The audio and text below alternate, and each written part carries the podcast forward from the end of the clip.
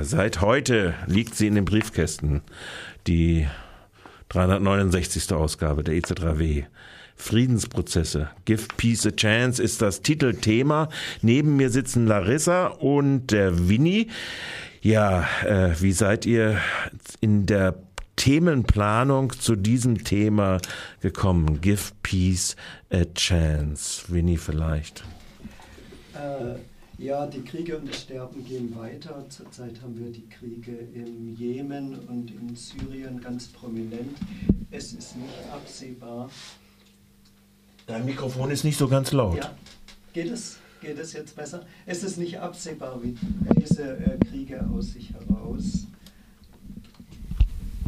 ähm, in, in den Frieden münden äh, können. Wahrscheinlich ist eine Intervention von außen wie auch immer notwendig. Das Thema ist auf jeden Fall dringlich. Wir haben es uns angeschaut und wir haben auch festgestellt, dass sich etwas geändert hat, dass die äh, Kriege seit, ich sag mal 1989, seit der Wende, immer stärker sich transformiert haben zu innerstaatlichen Kriegen. Syrien, Jemen sind dafür auch Beispiele.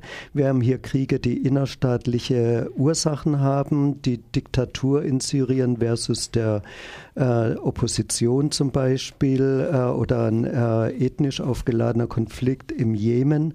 Ähm, die inneren Ursachen werden immer wichtiger. Syrien, Jemen sind überlagert von Stellvertreterkriegen. Da kommt die Außenpolitik dann wieder sekundär ins Spiel.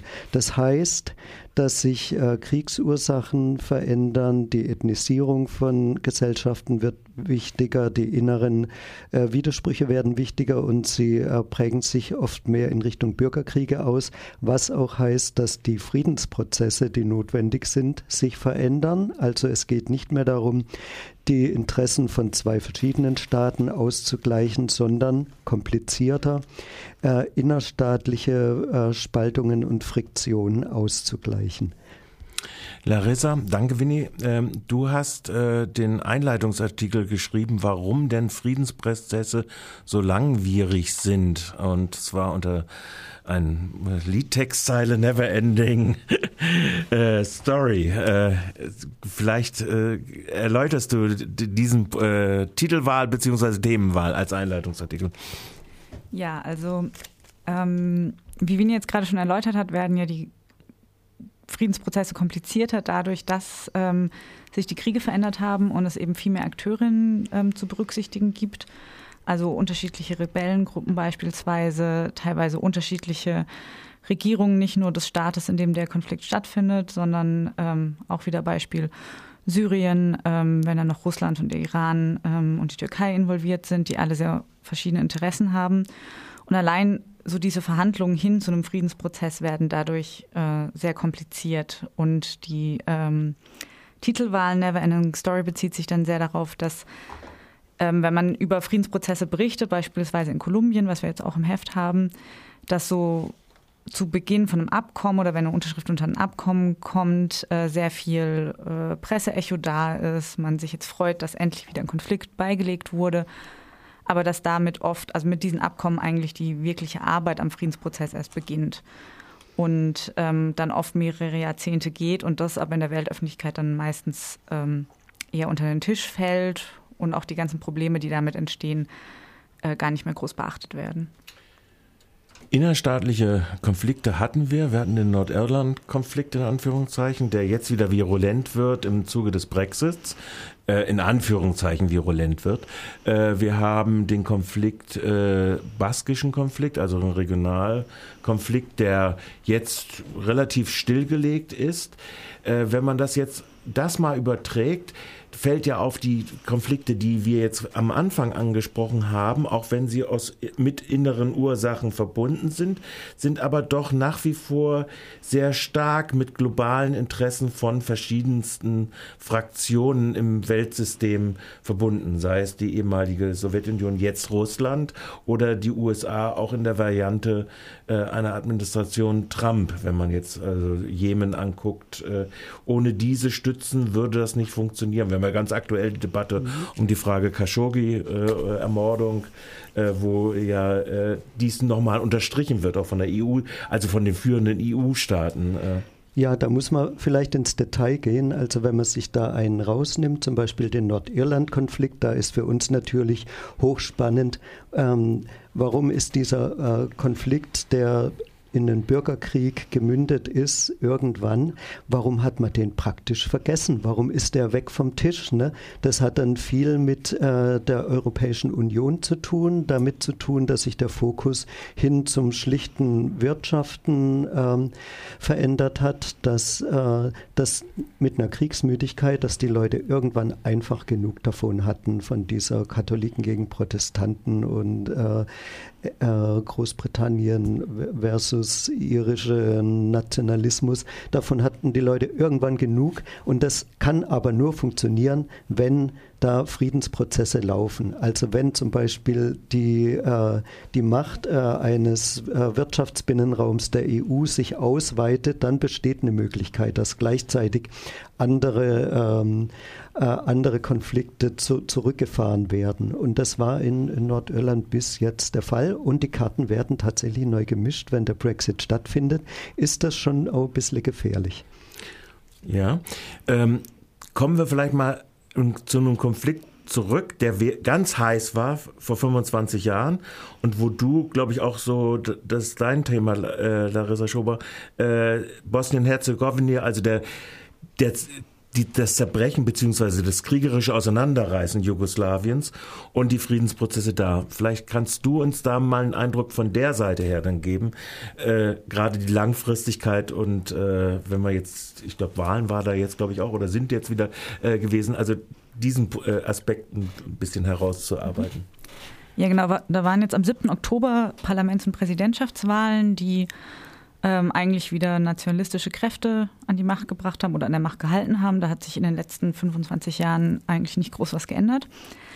Ähm, und Bosnien ist eben auch ein ganz gutes Beispiel dafür. Also wie Nordirland ist es so ein bisschen vergessen und ähm, hat aber nicht so einen positiven Outcome gehabt bisher wie Nordirland. Also in ähm, Bosnien gibt es immer noch diese Übergangsverfassung, die mit äh, dem Friedensabkommen von Dayton ausgehandelt wurde, die damals, ich glaube, ähm, Richard Holbrooke, der Hauptverhandler der USA, hat es damals gesagt, dass man, ähm, wenn es schlecht läuft, zehn Jahre mit dieser Übergangsverfassung leben muss. Also schon klar war, dass die nicht so wirklich gut ist, aber zu dem Zeitpunkt ähm, 95 eben so das Einzige war, worauf sich die damaligen Kriegsparteien einigen konnten.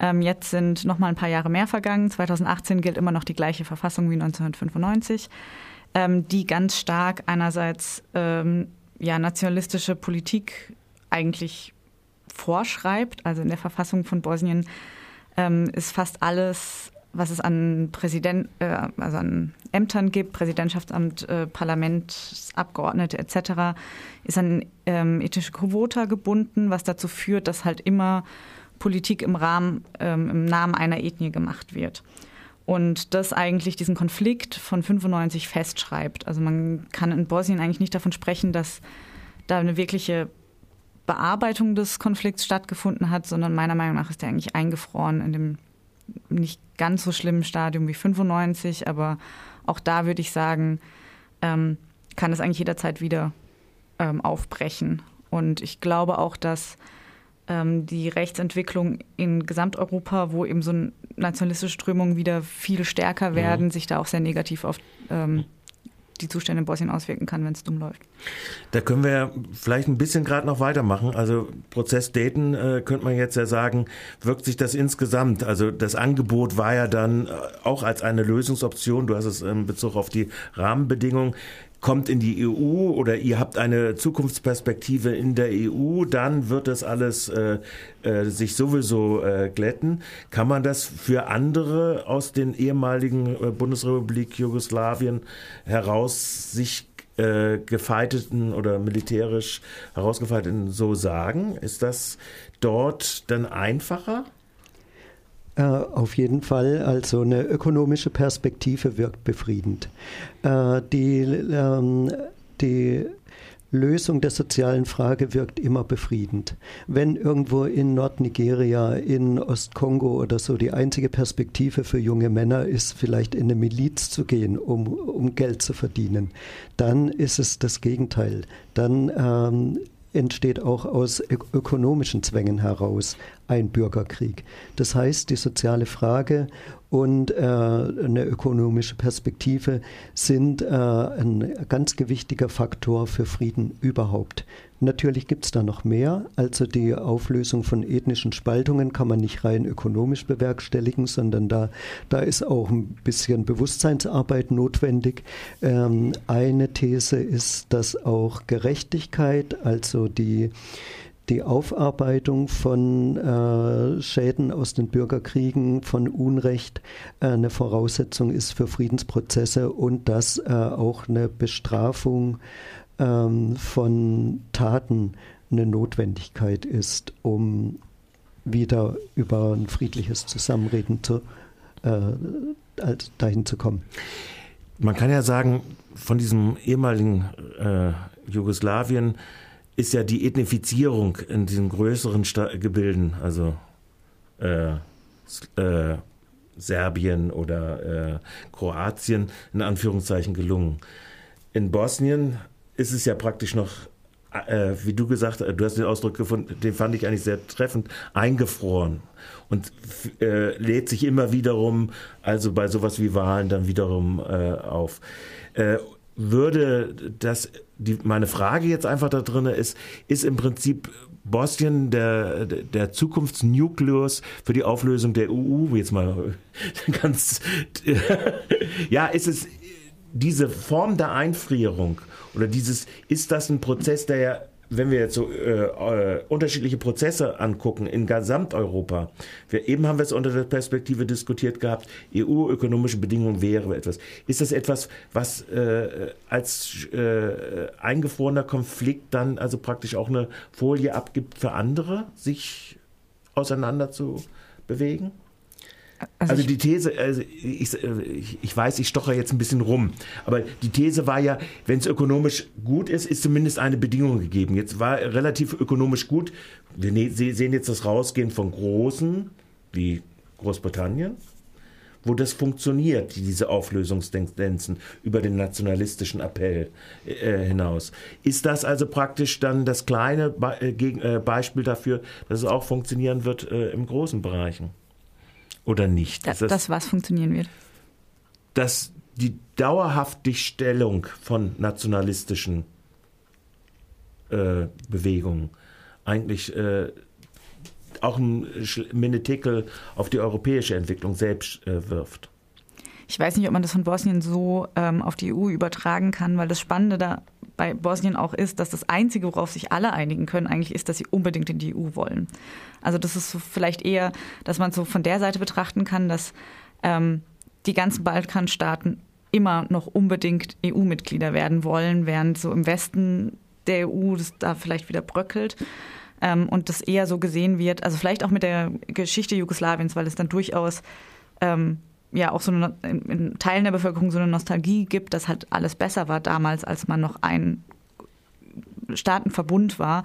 Ähm, und die EU da so praktisch ein, ähm, ja, ein ähnliches Konzept fährt, halt mit mehr ähm, Nationalstaatlichkeit, als es in Jugoslawien gab, aber schon ähm, man in den Teilen Europas vielleicht eher daran gewöhnt ist, dass es sinnvoll ist, ein ähm, eine Ebene überhalb des Nationalstaates zu haben, weswegen ich nicht weiß, ob die Übertragung so ganz gut funktioniert. Ist ja auch interessant. Fand ich deine Antwort fand ich jetzt total interessant, weil das ist nach wie vor, so hatte ich auch den Eindruck, hin rein in die EU nach wie vor die große Strömung auf den Balkanstaaten. Reden wir jetzt nochmal, was habt ihr weiter ausgearbeitet in diesem Schwerpunkt und dann zum Abschluss vielleicht nochmal, was gibt es in dem Heft sonst noch? Wer will anfangen?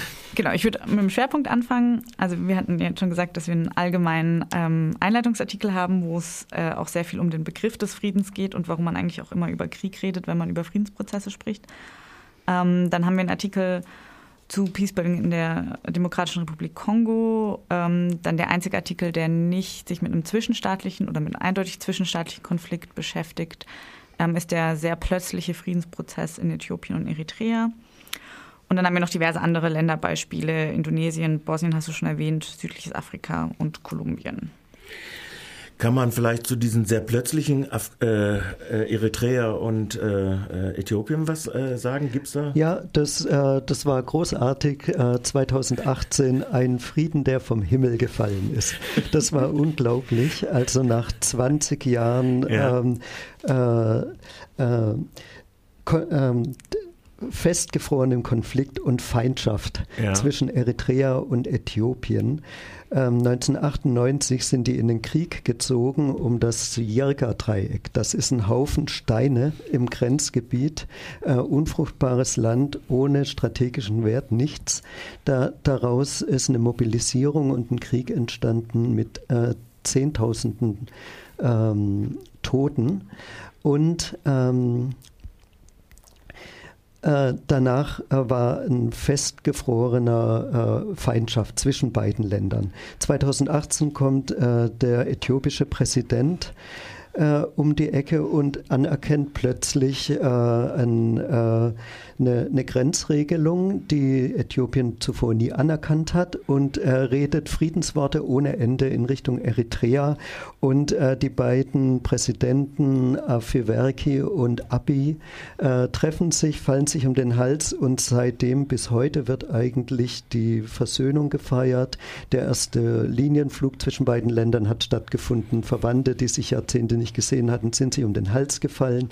Und ähm, das geht jetzt voran. Die Hintergründe sind ganz einfach ein Präsidentenwechsel in Äthiopien. Der Abiy ist ein Reformer, der will eine Reformpolitik durchziehen. Dieser ewige Krieg äh, ist ihm einfach ein Klotz am Bein. Ein Grund ist auch, dass äh, außenpolitisch Länder wie Saudi-Arabien, USA und so interveniert haben und gesagt haben, kommt doch mal zur Vernunft, wir wollen bei euch in der Gegend Geschäfte machen. Das geht besser, wenn ihr euch vertragt. Und äh, das findet statt, also sowas kann auch passieren. Hat vielleicht aber auch was zu tun, dass es äh, praktisch altes, alles alte äh, Eliten äh, oder Befreiungskrieger äh, gewesen sind. Äh, ja, ja, die, äh, die Länder waren ja mal verbündet. Ja, eben. Gut, aber genau, auch da ist es natürlich nicht äh, nur so schön, wie es erstmal klingt. Ja. Das kann man dann in dem Artikel ja, auch nachlesen. Die Probleme werden jetzt im Detail liegen ja. in dem Friedensprozess. Äh, da, da wird es alles nicht so ganz einfach weitergehen. Gut. Das ist der Schwerpunkt. Kommen wir nochmal zum Gesamtheft, weil jetzt durch meine blöden Fragen hat sich das dann in verschiedenste Richtungen zum Gesamtheft. Was seht ihr in dem Gesamtheft, äh, was unbedingt äh, die Nicht-Abonnenten, aber auch die Abonnenten noch zusätzlich lesen sollten und äh, sich äh, raussuchen sollten, weshalb gerade dieses Heft so schön ist. Ähm, naja, das ist jetzt äh, willkürlich, was rauszupicken. Äh, wir haben zum Beispiel über die AfD Deutschland auch einen Artikel, der sich äh, auf den äh, Aspekt der, des deutschen Kolonialismus und des Verhältnisses der AfD zum deutschen Kolonialismus dreht. Da ist äh, der äh, der Ausgangspunkt gewesen, eine Anfrage der AfD im Bundestag äh, zur Rückgabe von Kulturgütern. Und diese umfangreiche Anfrage wurde von Andreas Bohne analysiert, äh, daraufhin, wie das Verhältnis der AfD zum deutschen Kolonialismus ist. Und dieses ist, naja, so, dass es zum Beispiel auf der lokalen Ebene die AfD äh, andocken will auf Proteste gegen Straßenumbenennungen, gegen Kritik an äh, revanchistischen Denkmälern, dass die AfD auf einer ähm, äh, äh, nationalen Ebene eigentlich diese Aufarbeitung des deutschen Kolonialismus äh, bremsen will und in die Richtung argumentiert, war doch nicht alles so schlimm, war das jetzt ein Völkermord in äh, Deutsch-Südwest historisch heutigen Namibia oder war es keiner?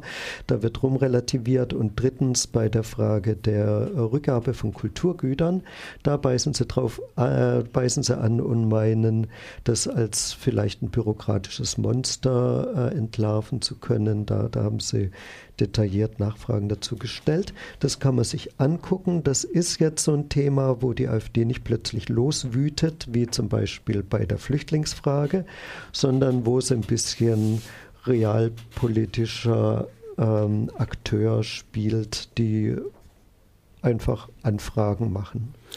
Und was wir auch von der CDU schon lange kennen, aber auch von Sozialdemokraten. Larissa, dein besonderer Tipp? Ähm, ich würde noch aus unserem hinteren Heftteil, also Kultur und Debatte, einen Artikel empfehlen. Und zwar gab es, war ja Georgien ähm, Gastland auf der gerade zu Ende gegangenen Buchmesse in Frankfurt. Und ähm, Petra Kistler hat für uns eine sehr schöne Reportage geschrieben aus Georgien, wie sich da gerade eben sehr viel verändert. Also der Titel ist hier Techno dort Popen, ähm, was es ziemlich gut zusammenfasst. Äh, so einerseits, ähm, dass in Tiflis eine sehr lebendige Techno-Szene gibt, die jetzt auch ähm, dieses Jahr so ein bisschen in den Schlagzeilen war wegen Protesten äh, gegen Clubschließungen, die sich sehr rasch politisiert haben und gleichzeitig eben noch einen wahnsinnig starken Einfluss der ähm, orthodoxen Kirche auf die Gesellschaft. Und das finde ich eine sehr gelungene Reportage. Und jetzt habt ihr beide noch einen frei zu sagen, was euch gemeinsam noch äh, am Herzen liegt in diesem Heft. Ja, die Gemeinschaft. ah, natürlich. Äh, der, Se der, Separatismus lebt. In ja. äh, Kamerun äh, gibt es eine neue Bewegung, die äh, ein Ambazonien, eine Abspaltung des englischsprachigen Teils von Kamerun fordert. Und da wird in zwei Artikeln genauer Blick darauf geworfen, warum das richtig ist, in Kamerun gegen die Regierung zu schäumen, von dem endlos Präsidenten Bisha und seiner Einheitspartei einerseits, aber warum manche Arten des Protests, nämlich die separatistische Abspaltung, das Schlimme meistens noch schlimmer machen und davor wird hier auch gewarnt. Dann bedanke ich mich bei Larissa Schober, richtig? Ja. Und Winnie Rust, dass Sie uns äh, so kompetent äh, die neue Ausgabe der EC3W vorgestellt haben.